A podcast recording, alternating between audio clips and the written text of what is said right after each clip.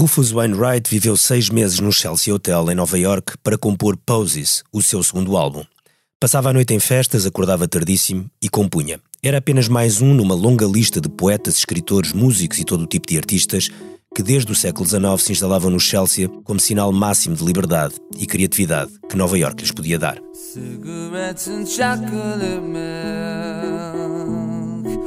These are just a couple of my cravings.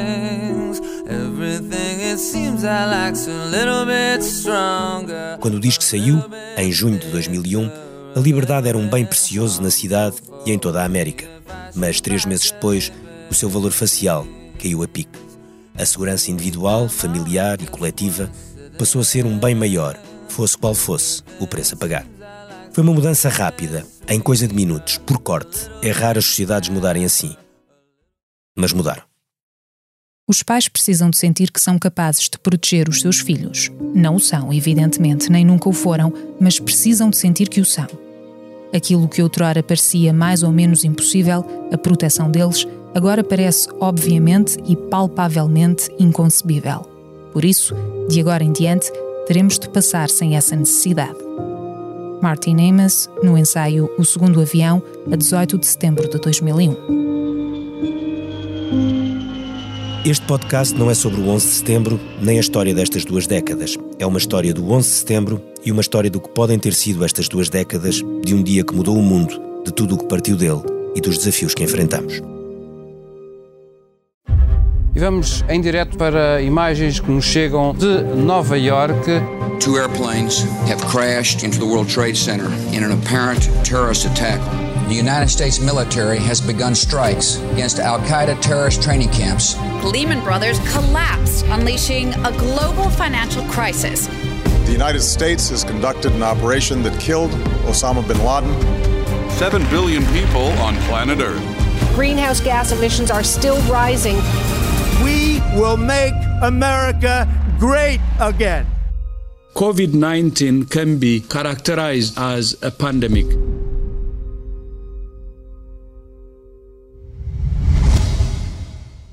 O dia em que o século começou tem o patrocínio da Lexus, uma marca automóvel extraordinária que há mais de 20 anos acompanha a evolução do mundo e abre caminho a um futuro melhor.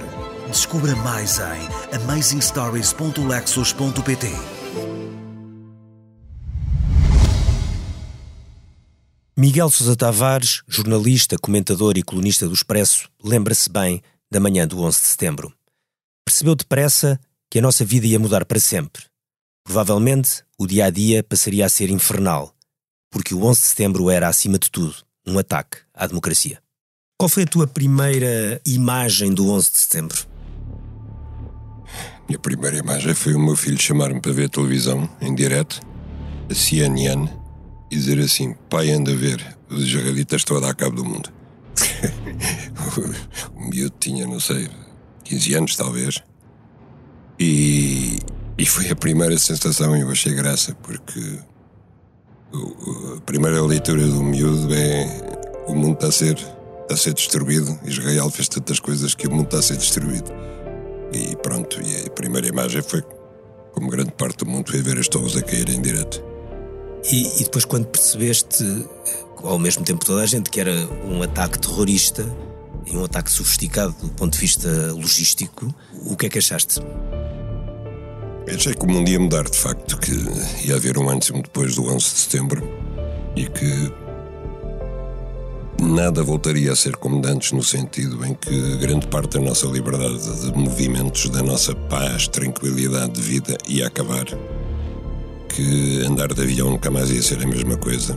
Que a nossa vida ia ser infernizada e, nesse aspecto, de facto, eu acho que o grande atentado do Bin Laden nem foi contra as Torres Gêmeas, foi contra a liberdade dos cidadãos que vivem, vi, vivem em democracia e que estavam habituados a viver em liberdade e em segurança. Essa foi a grande machadada eh, e até hoje é o seu legado posto-me mesmo. Porque perdurou ao longo destas duas décadas. Perdurou, eh, conduziu a, a sociedades eh, securitárias. Eu lembro-me logo de pouco depois do 11 de setembro, lembro-me de estar em Londres e olhar à roda e a cada esquina havia uma câmara a filmar-me.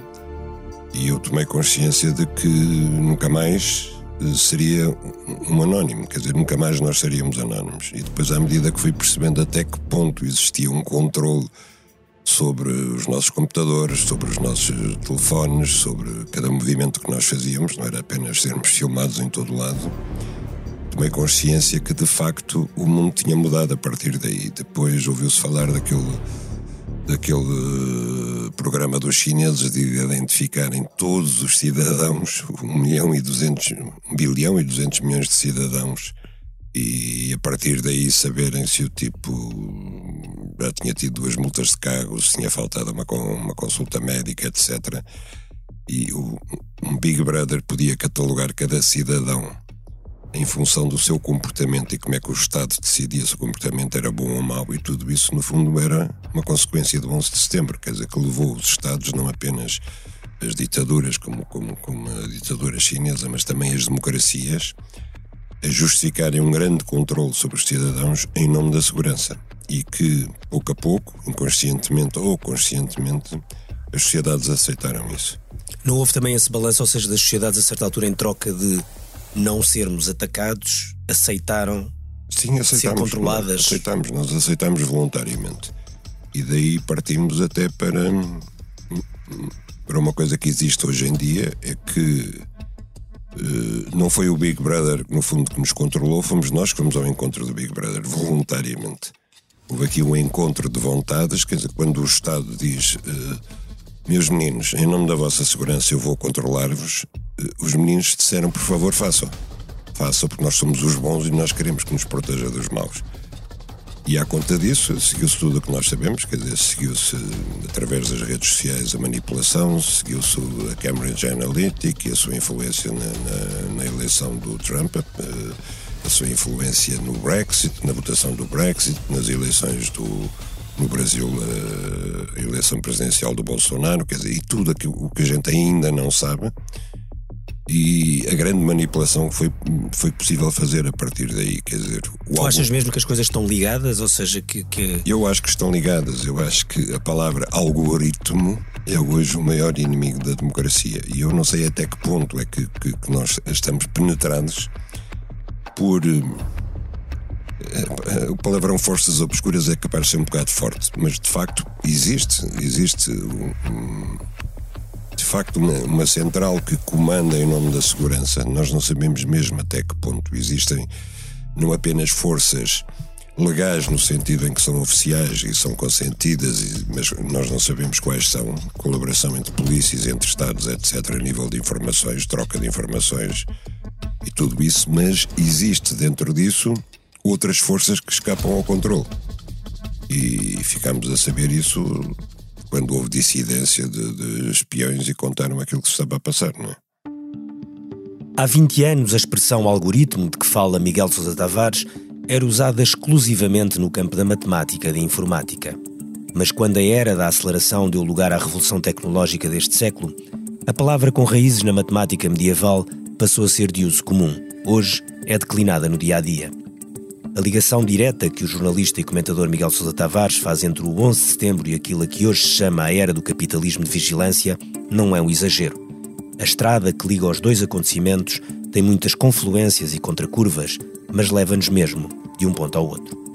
A exceção da Al-Qaeda, foi um dos maiores falhanços da história dos serviços secretos ocidentais. Treinados décadas na Guerra Fria, dispunham de poucas pessoas ou meios capazes de perceber as ameaças vindas de novas geografias fosse nas grutas do Afeganistão ou mesmo nas suas barbas. Hoje, estamos no outro extremo da estrada. A vigilância, a inteligência artificial e a novidade do machine learning, literalmente a aprendizagem das máquinas, mudaram tudo. Arlindo Oliveira, professor do Instituto Superior Técnico, tenta ter sempre uma visão otimista da tecnologia, mas sublinha os seus perigos e sabe quais foram os acontecimentos que deram origem a esta espécie de aceitação da vigilância por parte das sociedades ocidentais.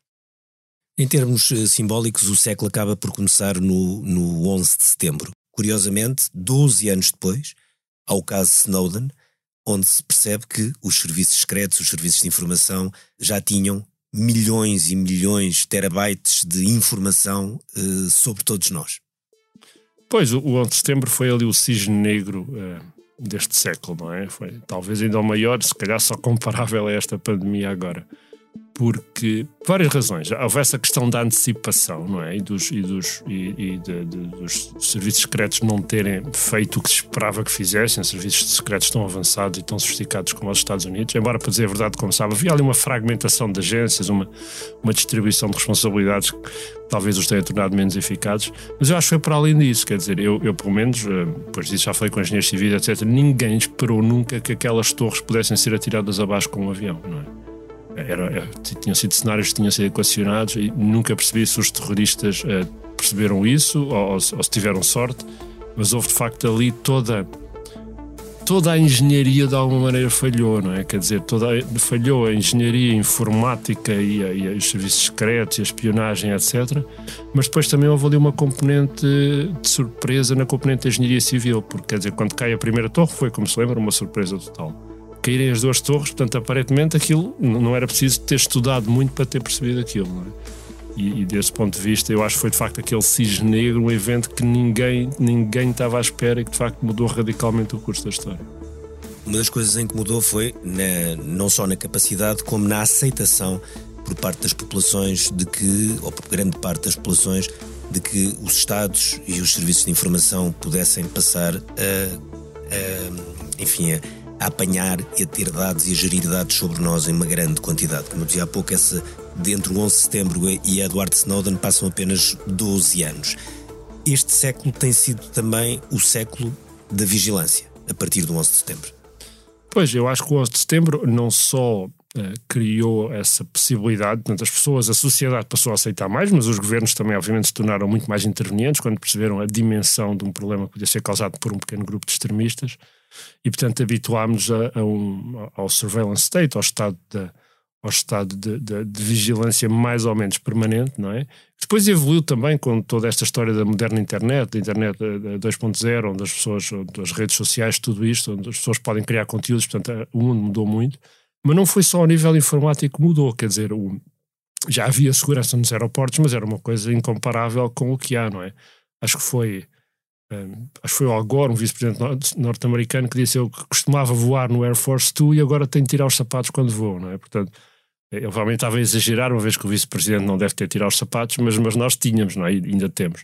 E, portanto, de facto, habituámos a um nível de intromissão nas nossas vidas pessoais, quer quando viajamos, quer quando trabalhamos, etc., que é uma coisa uh, sem precedentes e que realmente não, não se diluiu muito nestes 20 anos, estou convencido. Quer dizer, é difícil ter informação exata sobre, sobre esse tipo de vigilância, mas o recente episódio do avião desviado, quer dizer, os Estados sabem quem são as pessoas que vão nos aviões, etc. E, portanto, há de facto um nível de vigilância e de intromissão na vida privada que era provavelmente impensável ou difícil de aceitar antes do 11 de setembro. Esse, esse ponto é muito interessante porque uh, se, os, se, os, serviços de informação e os governos ocidentais muniram de fortes uh, uh, aparatos tecnológicos para se protegerem, a verdade é que nós percebemos ao longo deste século que os regimes totalitários ou não democráticos conseguem usar muito a tecnologia a seu favor. Pois, eh, eh, enfim, isto provavelmente os regimes totalitários teriam evoluído nesta direção independentemente do 11 de setembro. É difícil arranjar uma conexão entre o 11 de setembro e a evolução do regime, por exemplo, na China, na Coreia do Norte. Mas a verdade é que as tecnologias que desenvolveram, o, todo, todo, toda a predisposição da sociedade permitiu, e neste momento, de facto, o nível de vigilância na China, por exemplo, que é o mais conhecido, é um nível, primeiro, que seria impensável em qualquer sociedade ocidental, embora nós também não sabemos tudo o que acontece nas sociedades ocidentais. Mas quer dizer, o nível da, da, do reconhecimento facial, o nível da utilização de inteligência artificial, portanto, neste momento o, a China tem basicamente o Big Brother do Orwell a funcionar, não é? Quer dizer, aliás, muito pior do que o Big Brother, porque o Big Brother empregava pessoas para, para seguirem os cidadãos e ali é feito com uma com automatismo e com uma tecnologia que era impensável para o George Orwell. E, portanto, hum, eh, eu acho de facto, a situação na China, eh, e curiosamente não se vê que haja uma tendência de melhoria, tanto, uh, tanto o povo chinês e a sociedade chinesa parece aceitar este estado de coisas e o governo chinês, apesar das pressões ocidentais, não, não, não tem qualquer intenção de mudar. E, portanto, pode ser que venhamos a assistir ao fim da história e a evolução da China para uma sociedade democrática, mas, mas vai demorar, vai demorar, porque claramente é uma situação estável e onde só tende, neste momento, a, a adensar-se o nível de vigilância sobre os cidadãos que não só inclui saber onde é que a pessoa entrou no metro e saiu do metro, entrou no carro e saiu do carro, quem é que telefonou, que mensagens é que enviou. É? Houve agora uma, uma, há uma, uma, confusão grande, com, como sabe, a China exigiu que a Apple uh, guardasse as chaves secretas que dão acesso às mensagens que passam nesse sistema, guardasse as chaves secretas em território chinês. Uh, e, portanto, neste momento, uh, as grandes empresas, Apple, Facebook, Google, conseguem, uh, em princípio, não sei se foi Apple, se foi a Google, mas conseguem, em princípio, estar acima dos Estados e precisam de, de, injunções legais, mas neste caso não. Portanto, basicamente, a partir do momento em que as chaves secretas de, de, de decifrar os códigos estão guardados nesse solo chinês, o solo chinês tem acesso a tudo o que está em todas as plataformas. Foi de facto a Apple, foi a Apple, estou agora a lembrar. Portanto a Apple cedeu, não é? A, empresa mais valiosa do mundo, que tipicamente tem poder sobre praticamente todos os Estados, mesmo os grandes Estados, cedeu à pressão do governo chinês para que as chaves de acesso aos dados. Uh, do sistema Apple, dos iPhones, etc., sejam gravados em, em, em, território chinês. E, portanto, teoricamente há uma garantia qualquer, mas enfim, é um servidor chinês e, portanto, quando o, o, o, o governo chinês precisar mesmo de acesso a esses dados, uh, fisicamente não há maneira de impedir. E, portanto, este é um exemplo claro da tendência da China para intensificar a vigilância e o, e o Estado e o Estado totalitário, o Big Brother. Arlinda Oliveira relembra como na China o uso da inteligência artificial para vigilância dos cidadãos é hoje quase ilimitado. A tecnologia e o software de Pequim já são exportados para países que há 20 anos ou menos estavam longe de serem securitários, ou porque não tinham meios, ou porque não tinham essa vontade ou prioridade. Mas essa mudança, que começou com o 11 de setembro, é mesmo uma das maiores marcas deste século. Ana Santos Pinto, investigadora e professora universitária, explica como tudo mudou, primeiro com os aviões, depois com os drones, mais tarde com o controle das comunicações. Sim, veio para ficar e mais do que para ficar, eu acho que veio para evoluir. Uh, porque quando nós olhamos hoje para uh, as capacidades de resposta, um, aquilo que nós já estamos a falar é na utilização de inteligência artificial para reconhecimento facial. Uh, por exemplo, a União Europeia uh, tem uh, a legislação do Passenger Name Record, em que consegue fazer o tracking, ou seja, consegue perceber qual é toda a rota que os passageiros fazem, um, e, e, e, depois temos as, a capacidade de vigilância com drones, temos a capacidade de, de satélite, temos o controle das comunicações, e isto não é um exclusivo do Estado mais uma vez, há uma mudança significativa entre termos um Estado com monopólio do uso da força e deixarmos deste monopólio deixar de ser do Estado. E não é só o uso da força, é o uso da tecnologia. E, portanto, eu acho que isso não só veio para ficar, como veio para, para evoluir e altera significativamente aquilo que é o nosso comportamento no dia a dia. Nós já achamos completamente normal uh, passar por, por raio-x, uh, dar os nossos dados biométricos, uh, e, e, porque há uma parte de nós que deixa de ser nossa e passa a ser do Estado. A mim, por exemplo, preocupa-me significativamente a detenção das bases de dados e a forma como essas bases de dados possam ser utilizadas para os mais uh, variados fins e, portanto, uh, no caso europeu, a divisão entre o público e o privado está relativamente sólida na legislação, mas há uma série de, de, de, outras sociedades em que isto, em que isto Sim, não acontece. Sim, por exemplo, agora acho que é a Sérvia que vai impôs uma série de questões de câmaras de, na Isso. rua de reconhecimento facial que são chinesas Exato. e que levantam uma questão qual, altamente complexa. Exatamente, porque depois isto, a, a, a tecnologia não é uh, produzida exclusivamente por uma empresa e, portanto, o acesso acesso aos dados, uh, com estas coisas das clouds, uh, etc., é necessário precaver esta, esta vulnerabilidade. Sim, mas aquilo que parece também ao mesmo tempo evidente é que as pessoas estão a, a, a, disponíveis para abdicar de uma parte da sua privacidade se isso lhes trouxer mais segurança. Isso, isso, é, um, isso é um tema que sempre existiu filosoficamente, não é? Mas agora é... deixa de ser filosófico uh, e é um tema que, que, que, que nós trabalhamos, nós não estamos seguros, nós sentimos-nos seguros. Uh, e esta, esta sensação, isto é uma percepção, é algo que eu posso estar dentro desta sala completamente segura, mas sendo claustrofóbica, eu estou-me a sentir desconfortável e insegura. E, portanto, uh, ah, um, aquilo que, que, nós na academia chamamos aos processos de securitização é quando uh, o, o cidadão de uma democracia ou não, é colocado perante aquilo que nós chamamos uma ameaça existencial. Eu vou ou não deixar de existir a sociedade que eu tenho, com esta mobilidade, com esta livre circulação de bens, de pessoas e serviços, com esta liberdade, vai ou não deixar de existir perante a ameaça do terrorismo? Nós estamos mais ou menos perante uma questão deste, dentro deste género com a questão da pandemia, em que as nossas liberdades de mobilidade uh, ficaram altamente uh, condicionadas. E aquilo e de que. dados pessoais, dados de saúde, etc. Etc. E mais uma vez, com uma grande diferença entre democracias uh, e, e mecanismos de controlo e regimes autoritários que não têm essas, essas mesmas capacidades, ou não as dão aos cidadãos. Um, e a verdade é que, perante um, um crescendo desta ameaça, o cidadão, para se sentir seguro, abdica desses direitos. O problema é quando isso não é debatido. E eu acho que há uma ausência de debate generalizada, não é uma questão de ser em Portugal, na Europa ou nas sociedades uh, democráticas. Há uma ausência de debate porque a noção da ameaça impõe-se. E isso é muito visível na questão das migrações, porque uh, o 11 de setembro muda os hábitos migratórios, muda os nossos hábitos de, de, de viagem. Passamos todos até aqui para o aeroporto com não sei quanto tempo de antecedência para fazer uma série de, de, de rituais, digamos assim, que, que, outros países, eu lembro-me quando estive em Israel, isto era prática corrente e, e, e, portanto, o 11 de setembro acaba por nos aproximar destas sociedades mais securitizadas.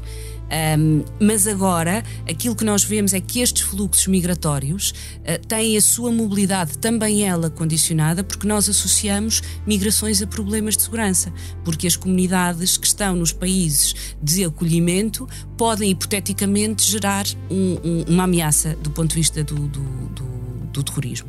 Um, e estas são linhas muito complicadas, um, muito cinzentas, uh, que, que, lá está, se ligam diretamente com a dimensão identitária. Uh, e, e, depois temos os populismos e os nacionalismos a, a, crescerem e utilizarem esta bandeira, são as duas, as migrações e as questões de segurança. É isto que o populismo e que o, que, que, que o nacionalismo, os movimentos, independentemente dos sítios onde estejam, um, mais do que a dimensão socioeconómica, são estas as duas bandeiras. A vulnerabilidade de que fala Ana Santos Pinto era seguramente um dos principais objetivos de quem pensou no 11 de setembro. Escondido nas grutas afegãs de Tora Bora, depois da vida à larga na Arábia Saudita e do alto exílio sudanês, Osama Bin Laden nunca terá imaginado, mesmo assim, a vastidão das consequências dos seus atos. A ferida aberta no coração de Nova York alastrou por vários continentes e em várias camadas. Responsável por 3 mil mortos na Baixa de Manhattan, Osama Bin Laden seria perseguido numa guerra sem quartel. Mas a humilhação americana daquela primeira manhã foi absoluta. A genialidade da operação terrorista explica uma parte da surpresa. A outra, como recorda Clara Ferreira Alves, foi o desencontro dos serviços de informação americanos. Uma das coisas que surpreendeu muito na altura foi a, o desconhecimento que, a, que os serviços de informação americanos tinham uh, do Bin Laden, apesar dele andar ali à volta há muito tempo. Estava no radar deles há muito tempo, desde o Sudão, o Afeganistão, é, novamente o Sudão, por aí fora. Uh, já tinha havido o atentado, o outro atentado do, do, do, do World Trade Center e, portanto, ele, ele, esteve ligado a vários atentados e a várias coisas que aconteceram no Quénia, Sudão, etc. É. E na Tanzânia. E isso foi também um sinal de uma certa. Como é que de repente a, os, aqueles que deviam ser os serviços de informação mais poderosos do mundo são derrotados por um homem, por uma organização é, arcaica, pelo menos na, sua modelo. Havia uma luta intestina dentro dos serviços secretos. Os serviços secretos têm, têm uma burocracia, não é? E têm uma rotina. E, portanto, os departamentos entre si não são necessariamente sinérgicos em nenhum serviços secretos. Mas a, a, a, imensidão dos serviços secretos americanos, que são várias, são várias entidades, não há só a CIA. As pessoas acham que os serviços secretos americanos são a CIA. Não, todo, o FBI trata do terrorismo interno, um, uh, eh, depois há a National Security Agency, que trata uh, um pouco de tudo, e, e, depois há ainda agências várias, uh, mais desconhecidas, algumas as agências dos serviços secretos militares. Portanto, todas essas agências não colaboram ativamente. Houve algumas pessoas que perceberam dentro da CIA, havia um departamento dentro da CIA mas que era uh, gerido por um homem obcecado com o Bin Laden e parece que um homem bastante intratável e, portanto, uh, uh, e, e, que não se dava bem com os outros departamentos, mas que era sobretudo ao nível político. Ele não era, não era ouvido, não foi escutado. Uh, teve razão em algumas coisas, mas os métodos eram, eram, uh, eram bastante ímpios e, eram, e, e, não foram eficazes. E houve um homem dentro do FBI que percebeu o que ia acontecer. Uh, esse homem dentro do FBI, que também estava obcecado, há, há pessoas que leram os sinais, connect the dots, não é? Uniram os pontos e começaram a, perceber o desenho. Mas era difícil, mesmo essas pessoas foram surpreendidas, era difícil perceber a escala disto. Uh, uh, o, o O'Neill, que é o homem do FBI, um, que talvez uh, em todo o FBI, é, mas uma, uma pessoa também muito contenciosa dentro do, do, FBI, mas talvez a única que percebeu o que estava a acontecer, tinha um escritório na torre e morre no atentado, que é extraordinário. há uma série de coincidências e, sobretudo, desvalorizações ao nível mais alto do poder político do que estava a acontecer, sobretudo na costa da África, onde a Al-Qaeda já tinha uma rede um, bastante poderosa de recrutamento e de financiamento, desde o tráfico de tanzanites e de diamantes de sangue até que passava por toda a costa, a costa da África Oriental, até um, à própria fortuna, de, por isso é que eu digo que os mecanismos de vigilância ainda não existiam, à própria fortuna da família Bin Laden dentro da Arábia Saudita. Não nos esqueçamos que o presidente Bush tinha alianças com a família Bin Laden por causa do petróleo no Texas, não é? Que o ministro dos Estrangeiros da altura da Arábia Saudita era um amigo pessoal da Casa Branca e, e do mais altíssimo poder americano. E, portanto, quando se percebe que são os sauditas, que são sauditas, súbditos sauditas, uh, autores do atentado, os principais autores do atentado, foi um choque uh, violentíssimo e, sobretudo, acho que uh, aquilo abanou, não abanou mais o regime americano, a democracia americana, pela solidez das instituições. Mas, de modo nenhum, esta gente iria escutar, para voltar ao teu ponto, essas poucas vozes sozinhas na planície, como a de John O'Neill ou como a do departamento da CIA, que clamavam: Este homem está a preparar, porque pensava-se que toda aquela estrutura era uma estrutura que ia, que ia tentando atacar uh, pontualmente, mas que isso não ameaçava a América uh, e que não ameaçava, sobretudo, o poder financeiro americano, que era o símbolo das, das Twin Towers e, e, e do poder militar, que é o Pentágono. E, portanto, nunca ninguém imaginou. Uh, é preciso ver que há uma inteligência, houve um financiamento muito grande, mas há uma inteligência neste atentado brutal, que é uma coisa que a América tem dificuldade em admitir, mas que sabe que houve um, o plano em si é de gênio. E custa é? ainda mais quando o plano é feito em grutas no Afeganistão. É feito em grutas, mas eles viajavam para o Afeganistão em primeira classe. Os, os guerrilheiros, quando, quando, a, quando na primeira guerra do Golfo, quando a Arábia Saudita monta, quando a, os Estados Unidos montam uh, bases militares. Na Arábia Saudita. Ainda está o Bin Laden, dentro da família Bin Laden, dentro da Arábia Saudita. É aí que começa a dissidência e começa a grande divergência. Entre o Bin Laden e a causa religiosa e a, e a Casa Real e depois Saudita. transforma noutra coisa. Mas só se transforma noutra coisa por causa do dinheiro. E depois dá-se a junção do cérebro do Bin Laden, mas sobretudo do dinheiro do Bin Laden, com o cérebro do homem, de um dos homens que fundou a Irmandade Muçulmana, que ainda não foi apanhado até hoje, que é o Zuhairi. E esse homem, que continua escapou aos americanos. Não é? é? é a carta número um neste momento. Esse homem que nunca foi apanhado, juntamente com o, o, o Sheikh Mohammed, são os dois cérebros. O Sheikh Mohammed é um tipo, é, um, é uma espécie ainda terrorista delinquente, mas que já tinha planeado um grande atentado no, no, de, dos aviões um, na Ásia e que quase foi bem sucedido. Foi por um triz que ele não matou uh, uh, centenas de pessoas.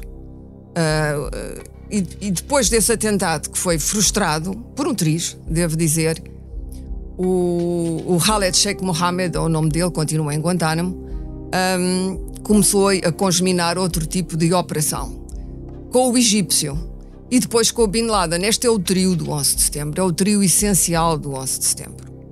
Há um que não foi apanhado, há um que está em Guantánamo, há um que foi morto uh, pelas forças especiais americanas, pelo Team Six. John O'Neill, de que falou Clara Ferreira Alves, foi o agente que mais perseguiu Bin Laden. Morreu quando as torres desabaram a 11 de setembro. Tinha deixado o FBI no mês anterior, após guerras intestinas na agência. Era uma figura muito polémica, mas foi sempre a pessoa mais interessada e preocupada nos serviços secretos americanos, com Osama Bin Laden e à exceção da Al-Qaeda. Desde o atentado contra as Torres em 1993, que tinha seguido as pistas certas. Para ele, a possibilidade de um ataque aos Estados Unidos e às Torres Gêmeas em particular era uma real possibilidade. A ideia de que o trabalho tinha ficado por acabar era para ele uma pista sempre a seguir. Se a potente bomba nas garagens em 93 não tinha deitado as torres abaixo, então isso poderia ser agora, tentado de novo. Por uma coincidência incrível e terrível, O'Neill deixou o FBI em 22 de agosto de 2001. No dia seguinte, foi trabalhar para os escritórios da Kroll Associates, a mais famosa empresa de segurança privada dos Estados Unidos, no 34º andar da Torre Sul do World Trade Center. Estava a trabalhar quando o primeiro avião embateu na Torre Norte. Teve tempo de telefonar ao filho e de descer até à rua. Foi visto e até filmado a ajudar pessoas. O seu corpo foi encontrado dez dias depois, a 21 de setembro, nos escombros dos edifícios. A história de John O'Neill está muito bem contada no magistral livro A Torre do Desassossego, de Lawrence Wright, prémio Pulitzer em 2007 e editado em Portugal pela Casa das Letras. É indiscutivelmente o melhor livro escrito sobre os caminhos que levaram à criação da Al-Qaeda e depois ao 11 de setembro. A cantora Missy Elliott também perdeu uma amiga próxima nas Torres. Quando fez o videoclipe do seu grande sucesso desse ano, transformou-o num hino à vitalidade do povo americano, com uma multidão a dançar e a cantar atrás de Missy Elliott. As imagens e a música de For My People ainda são, 20 anos depois, uma poderosa resposta das sociedades abertas ao terror.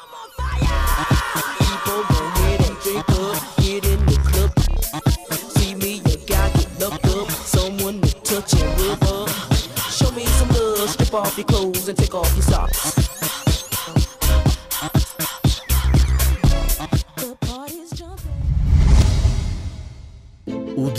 século começou tem o patrocínio da Lexus, uma marca automóvel extraordinária que há mais de 20 anos acompanha a evolução do mundo e abre caminho a um futuro melhor.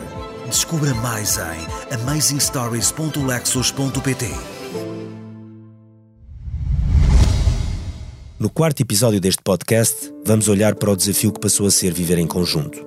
No mundo, a chegar aos 7 mil milhões de habitantes, a tensão entre identidade e diferença, nós e os outros, desafiou para sempre as sociedades habituadas a conviver com o outro. Para uma pessoa islâmica nos Estados Unidos, deve ter sido as piores semanas da vida deles. São pessoas que são vítimas de um conflito e de uma perseguição. Não devemos temer ser engolidos por outra cultura. O Dia em que o Século Começou é um podcast do Expresso, com sonoplastia e vídeo de João Luís Amorim, apoio à produção de Anabela Vieira, Susana Rosa, Joana Henriques, José Seduvim Pinto e Ruben Tiago Pereira. Fotografia de Nuno Botelho, José Fernandes, Nuno Fox e Tiago Miranda. Edição vídeo de Carlos Paes, redes sociais de Cláudia Monarca Almeida, Ana Isabel Pinto e Rita Coelho. Grafismo de Tiago Pereira Santos. Passagens literárias são lidas por Sofia Coelho. A coordenação é da Joana Beleza. Eu sou o Ricardo Costa.